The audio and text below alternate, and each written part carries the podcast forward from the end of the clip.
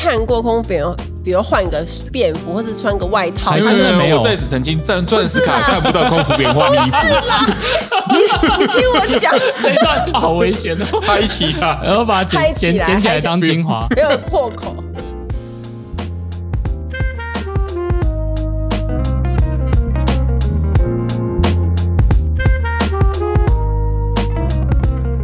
大家好，欢迎回到老板想什么。那我们刚刚好在经历了一个盐城区的超级豪大雨，然后非常的狼狈，然后我们来宾今天也很狼狈的来到现场。不过他是一个不太容易，就是不太容易狼狈的形象，对不对？通常看到他出现的时候都是美美且优雅的，所以今天请他来其实有点点不好意思哈、那我想先就是问一下老板，你怎么会想到可以要请他来？我首先我先讲一下刚刚看到他的形象。好你真的是因为真的刚刚那个雷大雷雨，真的是在整个水面都淹水，我想说完蛋了，真的今天 今天这个真的还要请他来嘛？对结果很神奇的，他到这里以后水退掉了，然后真的是优雅的撑个雨伞，而且记得那司机还把它放错地方，然后但是他 他是优雅的撑了一个大雨伞，还真的没有淋到太多雨，几乎没有淋到，就对这样优雅的走进来了。对我想说啊，我我本来在在他来的之前想说。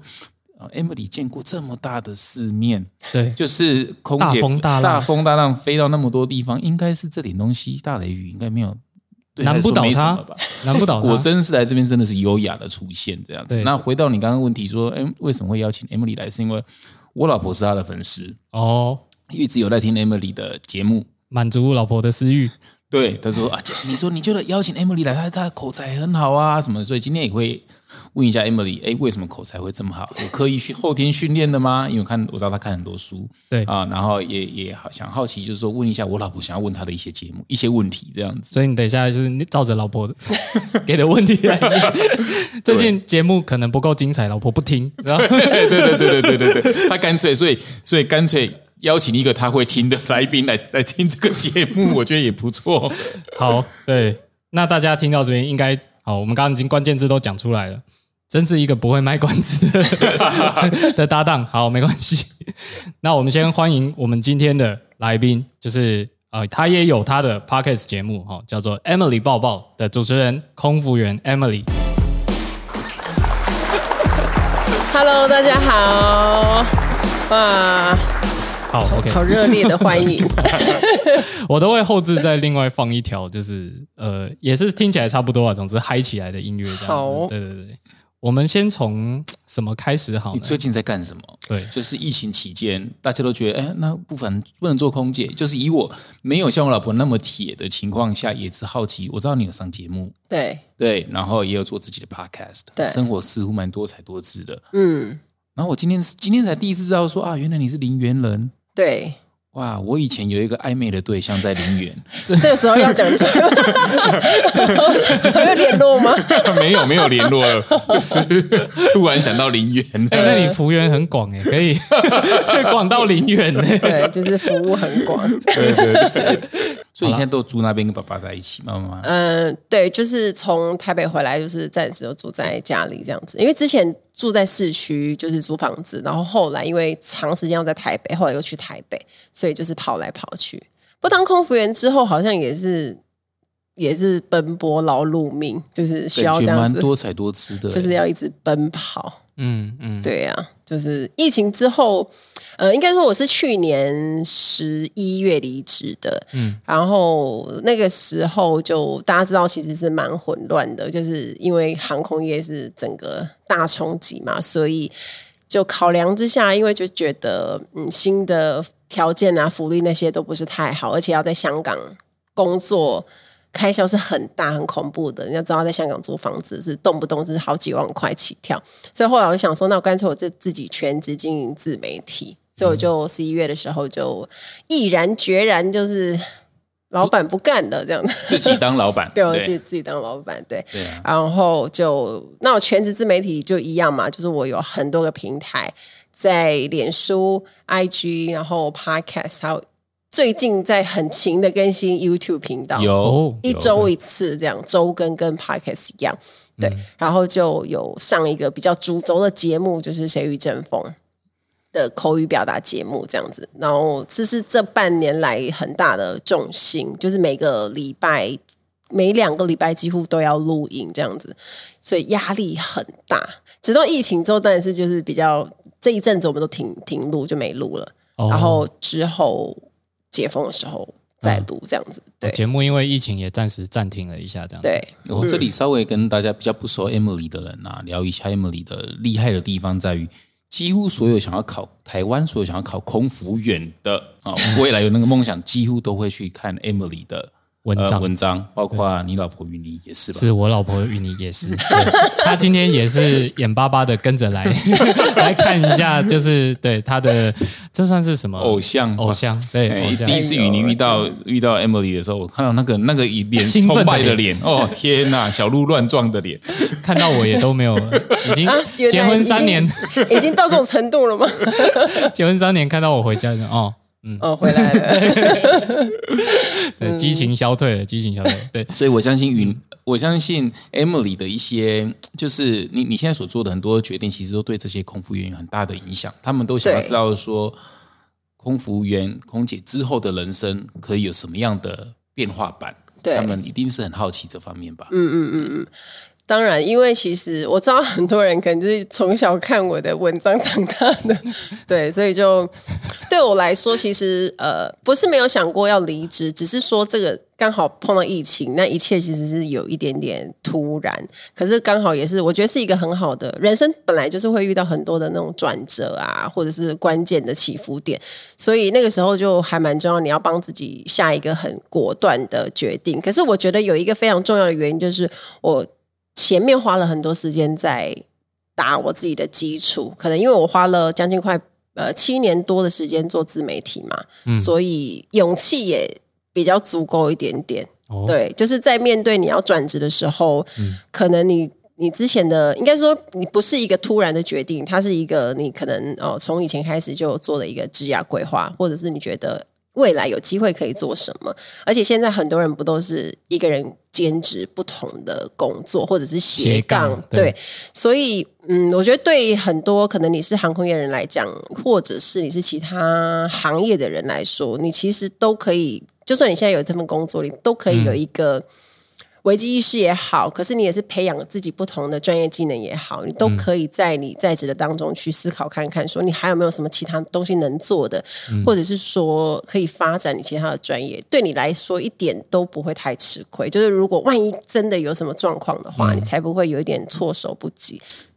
我这里帮 Emily 也配一下哈，就是就所谓为什么，应该应该是说，应该是说，我们其实跟 Emily 认识超过一年、两年了，两年不止。不止，那时候更久以前，那时候还没有还没有认识。职，对，那时候那时候你还没离职，还是空服员。然后我们记得，我记得我们有合作过两次以上的，就是说那时候 TTN 的那个，呃我们会我们会邀请 KOL 对，啊，就是那个 KOL 的中文叫什么？KOL 就是 Key 网红就网红是哦，网红，网红 网红对，那时候你还没有当自己的老板嘛，算是网红，算是兼差啦。，对，但是但是其实从两三年前开始，你那时候。你你刚刚用白话文讲，其实你从七年前开始写部落格嘛，对对写文章嘛，然后开始累积一些粉丝嗯，的数量。我记得第一次认识你的时候，那时候你的 FB 的粉丝大概十五万左右，哦，你记得好清楚啊。对，可现在三十万了。对对对，就哎，是两年呃，所以所以成长很快。然后 IG 也是，IG 很用心的，有积极在看到说，哎，这是未来的趋势，所以都导流量到那边去。那这也完全是对的，对的做法这样。然后，然后你在你 IG 上也都有推荐那个书，都有把它放在那个典藏里面，这样其实看得出很多那个用心。你你怎么去经营你的人生，有点有点对有点让我看到年轻版的吴淡如这样的感觉哎。呦，这也哦称赞也太大了吧，帽子好高。真的，真的。那最棒的地方是什么呢？就是你的敬业的态度。因为前几次的合作啊，哦，文章下课乐乐等，你看怎样？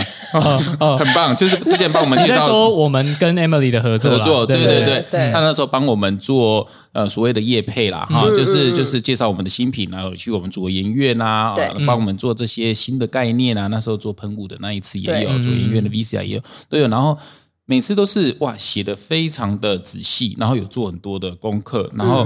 一篇文章可以贴三十张照片，就给他贴三十张照片，这样子贴要满。那可是每篇照片里面的下面的解说都是非常的仔细，我就觉得我们很跟很多的 KOL 合作过，很多很多，无论是大小明星什么都有。但是像 Emily 这样的敬业，如果真的我心目中排名绝对是第一名。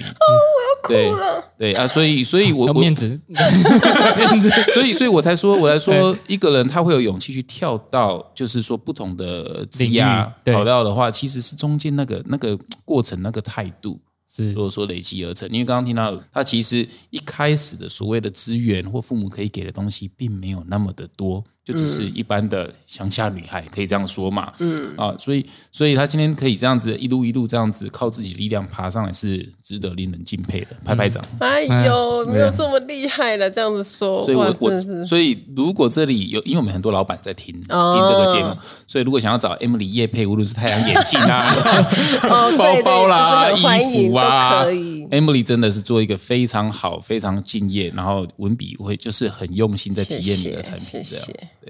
你是怎么开始的啊、是什么契机让你觉得说你要经营自媒体？对，呃，一开始其实是我觉得也是一个小小的使命感跟那种。因为我自己是知道，就是很多人心中对航空业是很憧憬，然后就想说，以前我们要找那种考试资讯其实是很少的，然后在网络上也是这样子，我们要考的时候就是一直在找，然后我们就心里就想说，我们要是有人可以很就是很仔细的，然后可以整理很全面的人，这样子一定很可以造福很多的考生。然后那个时候我就回学校演讲，刚好文藻我是文藻外语学院的，哦，然后我学姐。哎你是？忽然相认，对观众，这是一个突如其来的相认。学姐好，好，你继续。对，然后我就学校就邀请我回去演讲，然后我才知道说，哎，好多人对这个行业都非常有兴趣，所以我就想说，好，那我来写一些东西，然后来分享考试的资讯，刚好也是我自己，因为我那时候最早在阿联酋嘛，阿联酋航空，然后再才是国泰嘛，嗯所以就有很多的经验可以分享，然后就就从那边开始写，这样。阿联酋，哎，哇哦，阿联酋是不是在那个航空业里面来讲，难考的等级有点像考台大那种感觉？可以这样说吗？可以，你可以，他他，因为他每一次要的人就比较少，他可能嗯就是抓个十来个上下对，回去，就是可能一一次可能两三千个人考，嗯他可能就是十个录取之类的。哇哦，我个人觉得阿联酋的制服啊，注意注意你的发言，注意你的发言。除了除了新航，哎，新航的那种是紧，就是像旗袍这样子很美耶以外，我觉得阿联酋真的很有神秘感，然后有那种薄纱在脸上这样子。我只讲到这里而已，以为你要讲什么？小周在冒冷汗。呃没关系，有什么不当的发言我都会剪掉。阿联酋的，我对阿联的体体验是他们在机上的服务非常的，就是给顾客体验很好，因为他们在因为飞长城就中间会很无聊，对，所以都飞欧洲，对不对？在当中中继站，对不对？就是一定是一个十几小时的飞行，然后他们中间我我遇到一次就是。空服员会在中途帮大家合做那种拍立得的，有这么哦，对，有有有哦，有哦，哎，哇哦你没做过吗，老板？我我他在可能在睡觉。我做过，可是可以跟空姐自己会跟你说可以拍因为立得他们有哦。一台，我要重新回去做 拍立得的那个，然后嗯如果你要玩，就是他，我不知道他会不会现在就是拿出来，就是立刻提供大家说要不要拍照这样吗？还是他就是啊哈，因为你们会主动以前我们是这样子玩，可是我那时候十十来年前就有点久。可是现、如果照你这样说，就还是有这个服务，那是五五四年前的事情，那也还很新啊，那就他很。让他拿帽子，帽子对，给小小朋友对戴，小朋友就很喜欢那个东西嘛，就戴那个戴完就又要还回去？要要还回去，要还回去，它 上但是面他会送你照片，就是拍立得出来的照片啊那不错送你。对哦，好酷哦！是那这样子一个非常厉害的航空，然后你当时嗯考上，然后你就想说这个资讯可能全台湾没有多少人有这种考上的经验，然后也更别说有人把它分享出来，那你就当第一个这个分享的人，这样。呃，应该是说我、嗯。我如果认真来说，写部落格，应该空服员我也不是第一个，可是就是说，哦。应该说是很完整的，然后去把很多家航空公司都整理出来，就是很很有那个叫什么，就是强迫症。哦哎，Emily 绝对是细节挂的，他写产品也是细节挂的。然后就强迫症，然后分类干嘛？然后什么面试技巧跟应对技巧啊，回答问题啊，然后中英文考试啊什么，然后每家航空公司不同的考试流程，这种就是算是一个，我觉得也算是一个呃。蛮有成就感的一件事情，对。有人跟你回馈过吗？说他因为看了你的，就还好，你有提醒他说什么 什么什么事情要注意，要不然就没过了。这类似这样的东西吗？哎，其实蛮有一次，我不知道，好像是刚好粉丝他们那时候不知道是华航啊、长荣在招考，然后就跟我说，哎，他说很好笑，就是考场上啊，就看大家在排队准备要进去，手机拿起来，刚好就是好几个人在看我的文章，就是要排进去，还在那边啊，怎么办？就是临时抱佛脚，我就觉得啊，好酷哦，算是也很有感觉，很厉害这样子，就是把我当成那种神在拜。哇，没有出书吗？有到最后有啊，有，我记得有，我有出一本，对我有出一本。那本书叫什么名字？可以打一下。呃，对我那时候是在职的时候出的，那它叫那个空服员应考特训班。嗯，对，啊，就是。有从零开始到怎么考试都有教大家这样子，对，可以去找所有空服员立志成为空服员的人，就是去找这本书来看。这本是算是大家的小抄，对不对？圣经来的，对对对，圣经来的。然后你在这个呃一开始写部落格，然后后来你又呃嗯什么契机，你又开始继续发展下去其他的自媒体？呃，其实因为先我是最早经营脸书嘛粉丝团，然后呢，然后再来就是部落格。那部落格就是收录很多的文章，不管是可能叶配也好啊，或者是我的那个就是一些我自己的个人成长的文章啊，或者是我可能分享一些读书心得什么的，都会写到的部落格嘛。然后后来就是刚刚老板有说到，就是 I G 啊。就开始流行了嘛？这时候你就是要，你知道，就是还是要找另外一个平台，就是兼顾，就是在我自己能力所及的范围，我就想说那。反正自媒体的东西，它就是可以倒来倒去，所以我就觉得没差。那我如果 handle 的过来，我就再经营一个这样。然后再来是去年是因为疫情，我才大家都不出门嘛。那不出门，那时候 podcast 有一九年好像就开始红起来，然后就想说，那我也不能出去啊，我就开始录音好了。对，然后我就想说，可以分享一些不一样面向的主题，跟我的可能跟听众啊、粉丝这样子，因为可能每一个平台它的受众都不太一样嘛，对不对？就是，嗯，就可能你这一票听你 podcast 的人，他不见得有在看你的粉丝团或是什么，所以我觉得还蛮有趣的，所以我就也一起经营这样。对，嗯，乐听乐听习惯不同了，每一个平台它的乐听习惯，然后呃，听众的属性、观众的属性或听众的属性都不太一样。对对对，我们发现 podcast 还真的会呃很多。他的他是你忠实听众的时候，他真的会把他整集听完，听得很细。嗯，这么长的时间，你就会觉得哇，不可相信呢。因为呃，Facebook 或者是 IG 或者是 YouTube，他们的习惯都很快，就是对于讯资讯的吸收的节奏都要求快。对，然后平均一则贴文，之前好像有算过，就是可能不会。F B 的贴文，如果他没兴趣，就是他完全不会停留；有兴趣，大概也是停留个十几秒、三十秒这样子。可是 Podcast 如果他很喜欢你的话，一小时或者是三十分钟这种长度，他是听得下去的。这样子，对对，没错。因为我我我就发觉 Emily 是一个很会在对的时机就开始，对不对？就是。好像你会嗅到那个，哎，这个平台好像要起来，要起来了，所以就呃，从部落格跳 FB，FB 跳 IG，然后最近发现，哎，这两年好像 Podcast 又开始有这个呃平台的那个兴起的趋势，这样子，你你是怎么？嗯，训练自己还是怎么办到这样？对，应该说我们平常在经营自媒体都会追踪一些，就是很多人嘛，就是不同的领域的人。然后像他们有一些，像其实我会看人家都会分享说，你只要看到大部分人现在都在分享什么，或者是说有一些讨论度很旺盛的那个东西，就我觉得就是要非常注意，因为它可能就是下一波会很流行的东西。所以我就我都会像我自己每天早上也都会看一些。我订阅的那些网站啊，或者是我有那种订阅制的文章可以看，所以其实，嗯，因为 Podcast 其实在国外的好几年前就流行了，哎，没错没错，对对对，台湾至今大概还是落后个两三年这样。对，所以其实可以看，比如说 国外要是那个东西很红，但是啊，两三年之后会不会说不定就换我们了？对我觉得其实多看一些东西就也是有帮助啦。对，那你也不会怕自己不会，对不对？就是我的意思是说。从 FB 跨去 IG，它需要的能力其实就不太一样。因为你如果说从部落格跨去脸书，它其实还算是呃经营方式也许还是蛮接近的这样子。但是跨去 IG，它是一个以影像为主的叙事的平台，然后再跨到 Pockets，那又完全不同，你都不会担心说，嗯，这个东西我好像不会耶。对，像我问你哦，像你 F B，你是属于乐乐等的，文章写很多的那一种。你好意思讲人家？我自己也是这样，我自己是，所以我每次到 I G 我都觉得很反感。我个人觉得，怎么字写那么少？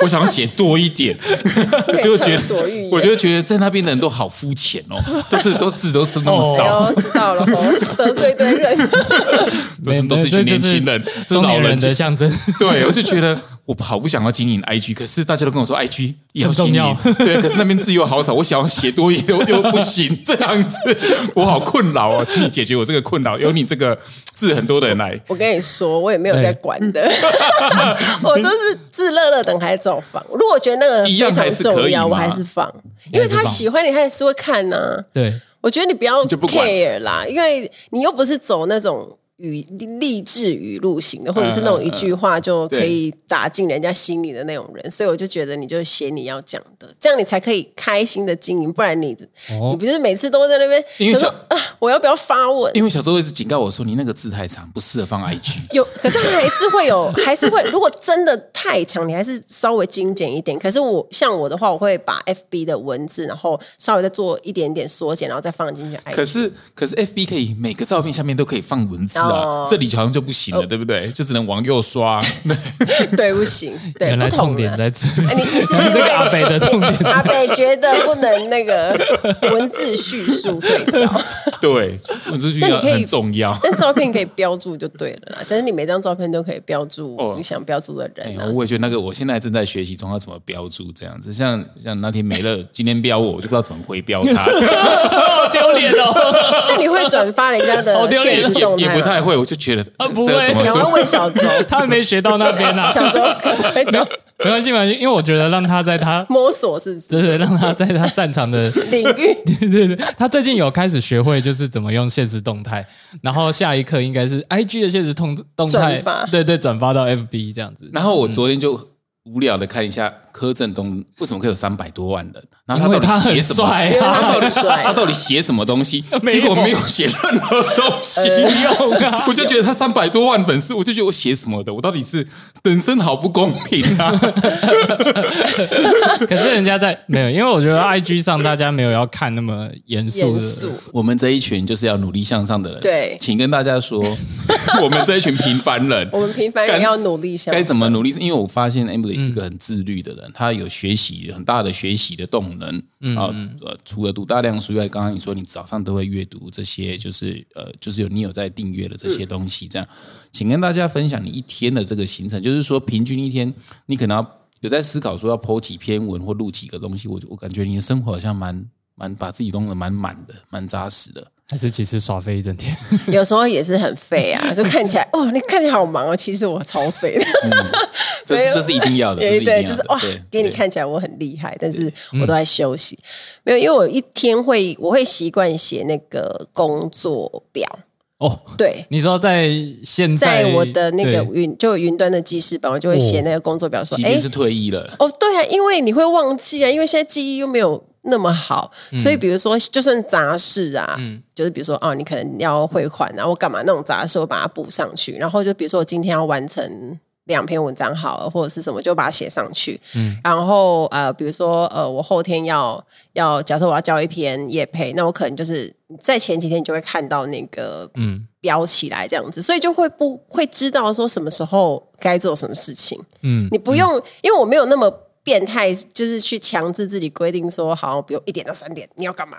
这样我觉得好像有点限制太多了。那我就觉得我今天，呃，比如说我在我的工时里面，就好，比如说一般人正常他可能五六点会下班嘛，但我们这种自由工作者，就是你当然是你也可以做到很晚啦。可是如果你想要晚上耍耍费、追追剧，你就早一点点弄完，这样就是可能五六点之前就把这些事情做好，这样子对。然后呃。我觉得，与其说对自律是有一点，可是就是也没有那么的，嗯，就是该做的每天是该做做完，我觉得这件事情比较重要，就是很重要的。然后比如说又紧急呀，然后或者是你就可以看到两三天之后的一个你的 schedule 走到哪里，这样你可以自己可以比较不会被东西追着跑。不太喜欢。嗯，那种哇，怎么办？死了要交了那种那种感觉，很多功课这样，你有执行力，就今天今日事今日毕这样子。嗯，我觉得这个还蛮蛮重要的。我觉得这是当老板自己当老板的一个很重要条件，那个执行力要把今天处理掉，这样子。对对，因为不能也没有办法要求自己要做一个人可以做到多厉害，就是哦，做完下下礼拜的事情，我觉得这有点不太可能。对对对，但就是尽力做好。嗯，一天一天一天这样，可是每一次在看呃行程的时候，你可能就是有一个礼拜的去看，说哦，这个礼拜我大概什么时候，你就会知道该怎么安排你的你的嗯走向这样子。对对对。哎，我发现有一个东西可以深入的问一下，哎，如果是你的话，你的角度来看，你会给自由工作者，就是自己当老板、自己管理自己这样的人怎样的建议？因为我现在我们听到一个特质是自律，然后还有嗯。时间管理就是你大概会先预先知道说两三天后一定要交出某个业配，那我可能这个业配我拆个两三天来完成，就是也不强求自己一次完成，但是重点是要按部就班的一点一点的把它完成，这样子就是那种时间的分配跟管理。对，那你会觉得给假设现在就是自自由工作者他自己自己帮自己赚钱，不管他是用什么方式的话，你觉得？你会给他们怎样的建议？呃，我觉得你刚刚提到那个就是时间管理，我觉得这一点是蛮重要，而且一定要做到。像我其实是呃有我用 Google 的那个日历嘛，Calendar 的那个表记，然后 Evernote 还有一个就是对，然后我还会用那个，就我用都是云端的软体，然后去记录你的就是你做的事情，然后你的行程，还有你的档案。就是你可以做那种归档，你知道吗？就是哦，说说看，就是你的文字啊，就是比如说，好，比如说像我自己就会有，比如说二零一七、一八、一九、二零，就哇，就是二二，就它会有不同的资料夹。那到现在吗？现在还留着二零一七的文字？对对对，我那天才刚看。那你可以看说。哇，比如说你现在突然要找一个，嗯，二零一七你 PO，你可能大概会记得你什么时候 PO 的，但是你如果没有记录，你就找不到。但是我只要搜寻，就它会跑出来，那你就可以马上去找。是相当变态，相当变态。可是，可是很多东西你写了不留下，它就是不见呐。真的，你改天要出书或什么就没有啦。来来来，叫你说说看你的文章是怎么整理的，我自己都找不到，没有真的假的，我的我都。有时候大概就是印象好像是四年前的某一个美容展之类的，然后可是就真的是七月吧还是十月我不知道，然后可能是某有时候在可能是在哪一个国家也忘记，也大概知道那个国家，可是就找不到，所以我都请我们工程师马基来帮我搜寻，因为有时候 FB 不是那么好搜寻，千万不要用 FB，你要找到找不到，找不到找很久，而且你知道，其实像我们写东西，你不会觉得有时候就灵感一来，或者是说。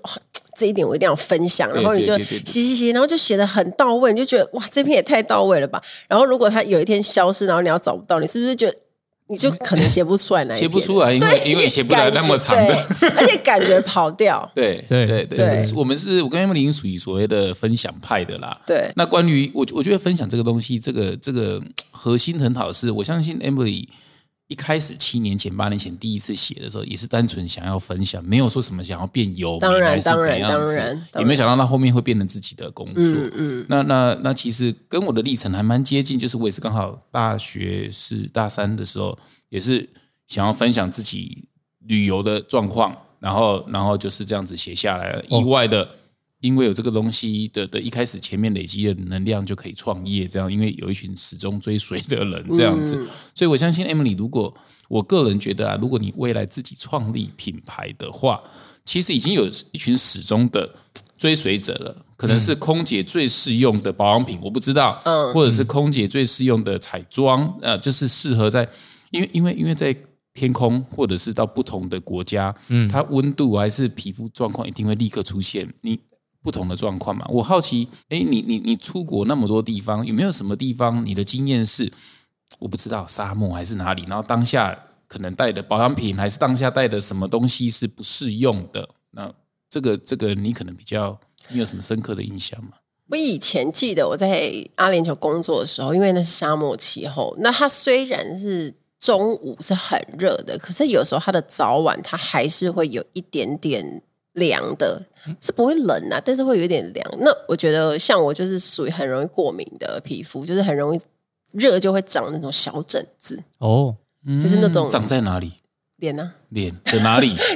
全脸吗？没有，就是不会到很多，但是它就会长出来，所以有时候我我女儿也是这样子啊，真的吗一热她就好像有点手这里啊，很异位性皮肤炎的感觉，我知道超烦。的那那怎么怎么处理？没有啊，那其实有时候就是在那个时候就会，嗯，反而不需要抹太多的保养品，因为以前我们年轻的时候不知道嘛，就是会想说，啊，那就是很干，对不对？然后我就要擦、要抹啊，然后面膜什么的。可是你会发现，其实你皮肤不稳定的状况下，它其实是很难吸收的。然后其实你所有的东西就是好像挡了一层东西在外面，所以那个时候我才会知道说，哈，原来我这个工作，然后再加上这里的气候，会让我的皮肤嗯，很不稳定啊。所以我有一阵子就是还蛮沮丧的。而且又日夜颠倒，对对，月月经也会乱之类的。你也太了解了吧？他我猜啦我跟他身边很多空姐，哦，我跟你说，阿联酋空姐群我认识一堆，对啊，注意你的发言，注意的发还有这一集是要录给你老婆听的，不是吗？所以所以嗯，那那你怎么你怎么克服这一点？就是说刚才没有回答你那那个长疹子啊，还是哦怎样子？把自己丢进去冰冰泡冰澡吗？还是没有没有没有，其实呃，后来我有应该是说我调理的皮，就是要调理皮肤嘛，就是我没有乱擦东西，然后我后来就是只挑那种不会乱添加。一些有的没的，因为是容易过敏，那种香料太多，或者是它的添加物太多，会让我的皮肤很更不舒服。所以我后来在挑保养品就会是这样子挑啊，对啊，所以就都会特别是挑那种没有乱添加东西的保养品，这样，然后皮肤比较稳定的状态下，你敷什么东西就比较容易进去，这样子，对。所以那那你还是觉得说，就是在不同部位其实有不同部位的需求，对不对？对哦，因为像我自己是混合性的，我自己 T 字容易出油，但脸颊还好，所以每次有的时候太过于营养的东西，我会觉得说，嗯，对我的 T 字部位好像有一点点太厚重了，所以我我一直觉得。不同部位的需求就是还蛮重要的诶，因为像比如说我们最近戴口罩，那在下巴跟人人中的部分不是很容易闷着嘛？对那这个时候你又不可能说就是你为了要舒缓这个地方，可是你又敷一个很滋养它的东西，然后反而你很容长一堆有的没的，所以我觉得嗯，这个还蛮重要的。嗯嗯嗯嗯我为什么问 Emily 这一题？其实有点稍微要自录一下我们自己的产品啦，就是因为我我这么久，对对，没有没有没有，我只是好奇，所以空姐怎么去看？因为因为因为大家你算是大家意见领袖啊，在在这一行里面，我也很好奇，说我们推出这个产品，把这个分区保养这个东西，你是怎么看这个东西？还是你觉得这个东西是胡扯？还是它它其实哎，好像有达到这个市场的潜能潜潜在的这种这种需求这样子？因为目前我们发现还没有没有其他的保养品牌推出这样的概念，同时间在脸上做不同的保养，这样。对，呃，其实我自己的经验来说，其实我蛮喜欢水洗式面膜的，因为它很方便。哦，懒惰啊，因为就是你知道，就是敷上去，然后你可以比如说洗澡啊、洗头啊，哦或者你就做一个别的事情，你就不太需要去管它，然后时间到了就用水泼一泼，或者是你就手稍微按摩一下就洗掉了嘛。对对对，所以，因为老板刚刚讲这个你们的新的那个水洗式面膜，其实我就有啊，然后我就、我就有试用，然后我就、我跟你说就很特别，就是它真的是六瓶，然后你不同的部位可以用。那我那天就是第一次使用的时候，我就呃 T 字敷一种嘛，然后两颊加强保湿的敷一种，然后。更厉害的是，我我特别喜欢这个，就是舒缓人中跟那个下巴的、那个，就是专我觉得对我们现在这个情形，尤其我们戴了一两年的口罩了，嗯嗯，哦，我觉得超舒服的，因为它上去就是整个凉凉的、哦舒缓，然后我就想，反正我就洗澡就不管它，然后就这样敷厚厚的，超舒服。然后后来就洗完之后，就是全部一起洗这样子，然后我就觉得这个发明很妙，因为我觉得很。应该说很前卫的想法，因为很多人，我觉得在面膜市场上应该还没有人有办法就是做到这个，因为可能很麻烦。是啊，它应该做起来是，就是不像你做单一罐的那个面膜这么的简单，因为你要分区块去研发嘛，然后你还要去试看看到底它能不能这样子使用。而且很多品牌一次可能只推一罐，对然后一次就主打一罐，然后那一罐就涂全脸，这样也不对。对也不能说没有这个概念，就是消费者要自己去做功课，自己去找说，呃，到底要怎么对？，比如说 A 牌的可以拿来敷人 人中，B 牌的可以敷双甲，这样你要自己去懂得去混搭。但是呃，除此之外，大部分的品牌在做这些东西的时候，它也是香料或者是色素会放蛮多的。对为了要让那一罐看起来就是呃就是闻起来香香的。香香的，对对对。然后可可是就有是过敏源，对对它就不适合像如果像你这样对对哎，肌肤属于比较敏感的类型，嗯，不太适合。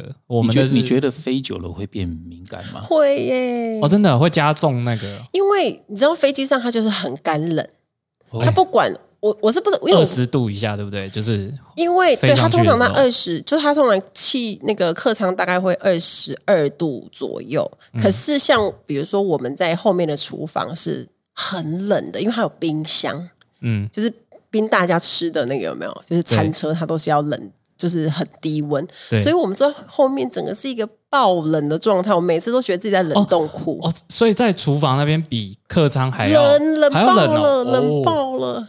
我每次在那你上面都们睡觉，你们自己多带一件大衣，还是有睡袋？还是可以睡吗？等一下，到底在哪里睡觉？在飞你那个在飞机那后面，就靠近最后厨房那可以边有一躺个可以平躺，可以平躺哇，怎么可能老板会不知道？我就是我没有去过你们的睡的地方，哎，这个问题带着危险的，套他的话，来宾好危险哦！好危险哦，好危险，差点就踩中了。，我是意思是说你是我老婆派来的间谍这样子。没有，因为你不是常拉飞机，而且你又是我们之前不是钻石卡，你后来不是了吗？你还是吗欸？现在很久没坐，被被被降级了，降级了因为已经一年多没坐飞机了，没有一定会被降啊。因为你一定看过空服员，比如换个便服，或是穿个外套，真的没有我在此曾经钻钻石卡看不到空服员换衣服，你听我讲，这一段这段对话好危险哦，拍起啊！然后把它拍起来剪剪剪起来。当精华。没有破口，对，没有了。我的意思真的是说看不到钻石卡？没有，钻石卡是说你看我们走在客舱里面，就准备要去，啊感觉好像去一个地方就是会有那种对对对，那时候就是要去休息啊。那我们在上面睡觉的地方是更冷的。哦，还要再更冷哦。我跟你讲，很冷，因为我们平躺嘛，然后它我们的头是距离那个送风口很近的，就是我们是这样，那它空间是很窄，然后我们都戴口罩。我都一定会，我不知道别人，可是因为干到受不了，我一定戴口罩，然后戴那种湿毛巾，哇，就是为了要让你的皮肤不要整个水分就是整个被吸干。你可能睡三个小时嘛，那里面真的超级干的，哦有有时候差不多三个多或者四个，哦看飞行的长度。啊，一定有办法瞬间入睡啊！有啊，可以，哇，那你很厉害。很因为很累，嗯嗯，所以而且又冷，然后我们又盖很厚的被子，然后我会再穿一件薄羽绒，所以你看看有多冷。嗯，所以就是皮肤，因为是说你会一直烤烘啊。然后我就会厚涂那个很厚的护唇膏，然后这样戴口罩，哦，然后就是尽量不要让皮肤就是一直很干燥这样子哇。对，哇，三个小时，好可怕。就是光鲜亮丽可以到世界各地旅游的背后，背后其实是他要在旅途中有三个小时烤烘。然后很冷这样子。对，哇，哇，那所以那个我们有时候在降落前看到会有一群行尸走肉的空服员，这是正常的。那就是刚睡醒的，对不对？呃，就已经是十几个小时。你看，你们都坐长途了嘛？居多。你们如果去欧洲，所以你看，我们到的时候都已经是你们飞了，假设飞十三个小时好了。那我们其实，在飞机起飞前的两三个小时前，可能就已经开始开工了，准备就是已经是。所以到的时候，大概都是二十个小时以上是清醒的状态，所以其实人都已经很飘了，就走在路上就 是是那种、呃好浮啊，很像晕船的感觉，就是蛮累。